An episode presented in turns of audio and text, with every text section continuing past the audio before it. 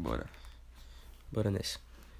Salve pessoal, tudo bom com vocês? Eu espero que vocês estejam bem. Na verdade, eu não faço a mínima ideia de como começar a gravar um podcast. É o meu primeiro, inclusive. Mas eu imagino que seja educado começar me apresentando, né? Então, meu nome é Vinícius. Estou fazendo parte desse projeto que nasceu no coração de Deus e eu estou muito feliz por estar aqui fazendo isso, gravando isso. Então, vamos se divertir muito falando de Jesus. Eu espero que sua vida seja alcançada, transformada pelo poder da palavra dele. Então, vamos nós, vamos junto. Quem está acompanhando as redes sociais já viu, né, essa semana, é, no decorrer desse mês, que Deus ele instruiu, ele nos direcionou a falar de um tema que é a identidade, é sobre isso que vamos falar hoje.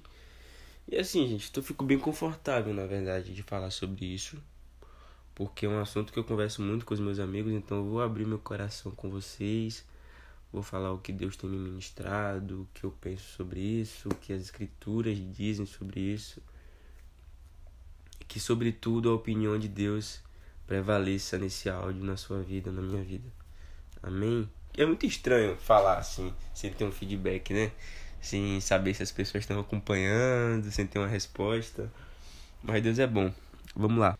Eu gosto muito de comparar a identidade individual de cada um com o DNA, justamente por ser muito particular, por ser muito individual.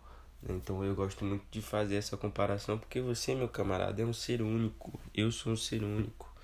Então eu não nasci para ser igual ao meu pai, não nasci para ser igual ao meu pastor, não nasci para ser igual ao meu amigo, por mais que a gente tem algumas semelhanças e troca algumas características, né? Tem algumas características em comuns e eu sou eu. Até aí tudo bem. Mas o pecado entrou no mundo através da desobediência e vacilou com todas as regras possíveis. A partir disso, começou a confusão das muitas opiniões. Isso. Então, muitas vozes, né? O que acontece na Babilônia. A Babilônia é isso, som de muitas vozes. Então existem hoje muitas vozes falando, ó, oh, você é isso. Não, não, você é aquilo. Não, você não pode fazer isso. Você tem de fazer isso. E em meio a tantas vozes, a tantas opiniões, quem dizem que eu sou? O que a Bíblia diz que eu sou? Quem Jesus diz que você é? Hum, quem as pessoas mais próximas que te conhecem mais dizem que você é? É importante saber disso. E eu quero te dizer que você é filho de Deus. Você nasceu para ser filho de Deus. Vamos voltar lá na criação, no processo de criação. O que aconteceu? Deus pegou, fez o homem, tá? O homem espiritual e falou, ó, eu te fiz a minha imagem e semelhança. Eu te fiz para relacionamento, eu te fiz para ser meu filho. E é isso que você tem que ter em mente. Eu vou usar aqui como base é, para isso João 1,12, que diz o seguinte: Contudo, aos que receberam, aos que creram em seu nome, deu-lhes o direito de se tornarem filhos de Deus.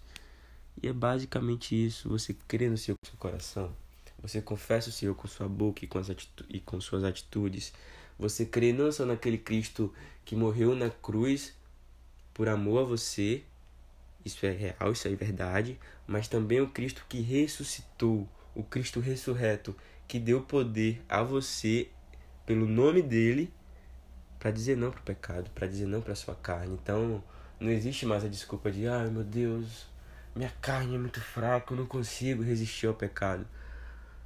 Gente, de fato é complicado. É complicado, né? O próprio Paulo falou isso, que o bem que eu quero fazer eu não faço. Mas você tem autoridade sobre o pecado, você tem autoridade sobre a sua carne. Se você não crê nisso, que você tem autoridade para dizer não para o pecado, você não crê que Jesus ressuscitou dos mortos. Porque quando ele ressuscitou dos mortos, ele deu a você, nele, o poder de dizer não. E esse poder, esse espírito vivo, diz assim: Ó, você é meu filho e foi para isso que eu te criei. Foi para isso que eu te gerei a gente acabou de falar que a minha identidade é ser filho de Deus. Fui criado por relacionamento.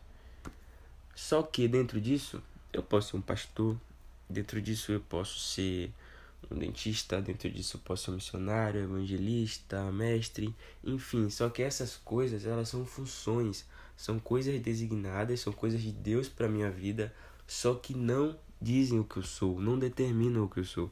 Quando eu entro no meu quarto aqui, ó, sou eu, Vinícius, filho de Deus, falando com ele.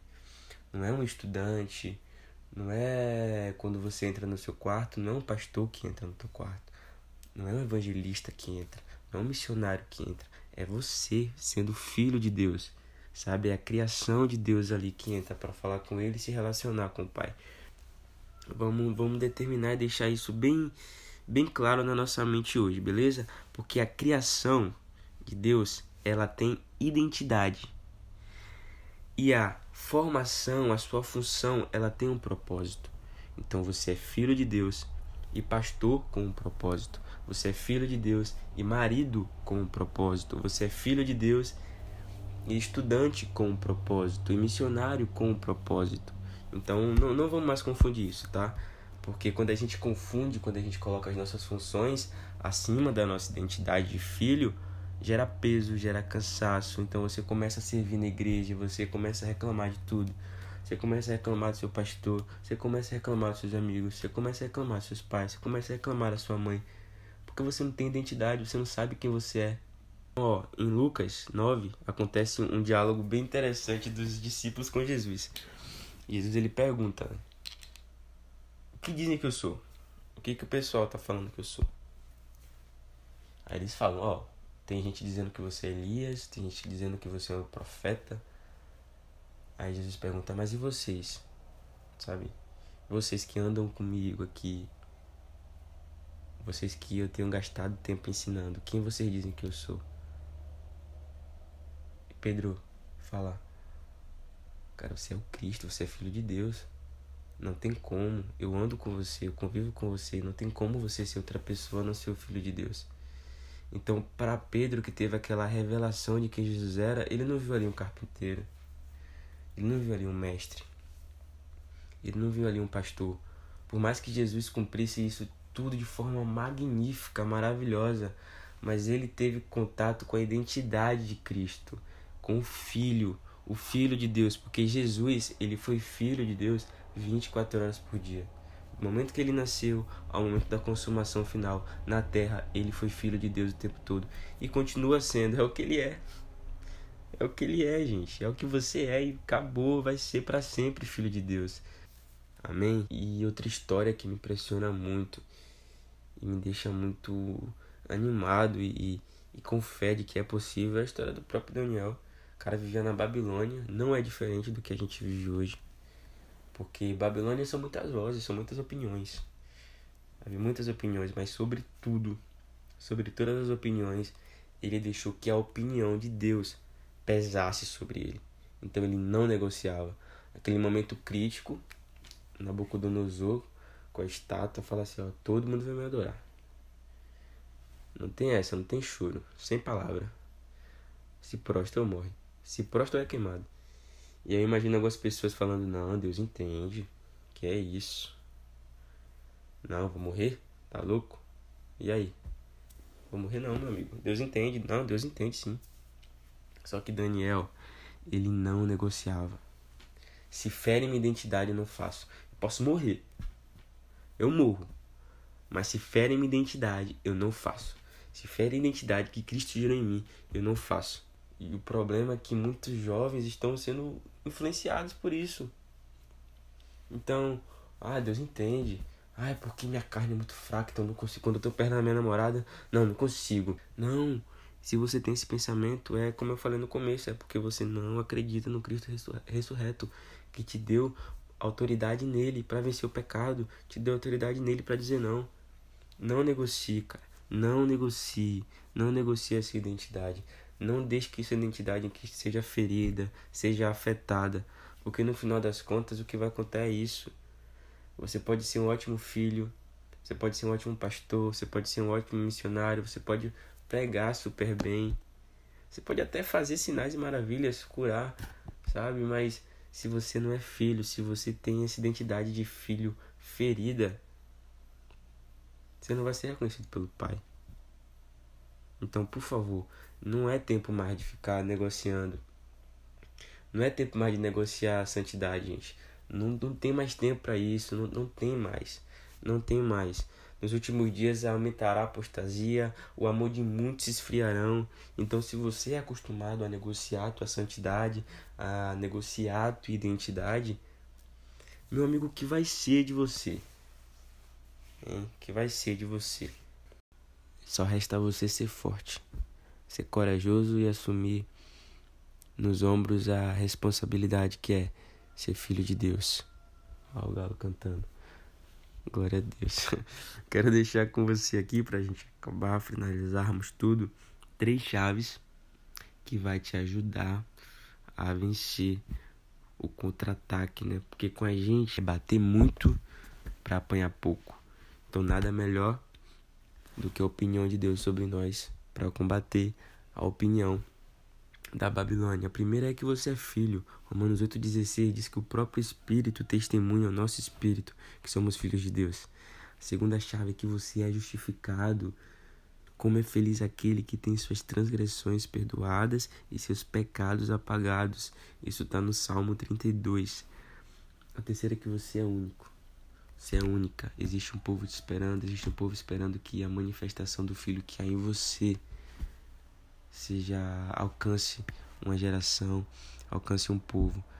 E o Salmo 139 fala o seguinte, o 13 e o 14. Tu criaste o íntimo do meu ser e me teceste no ventre da minha mãe. Eu te louvo porque me fizeste de modo especial e admirável. Tuas obras são maravilhosas e eu digo isso com convicção. Se agarre nisso. Creia nessa verdade que você vai longe e eu tô muito feliz.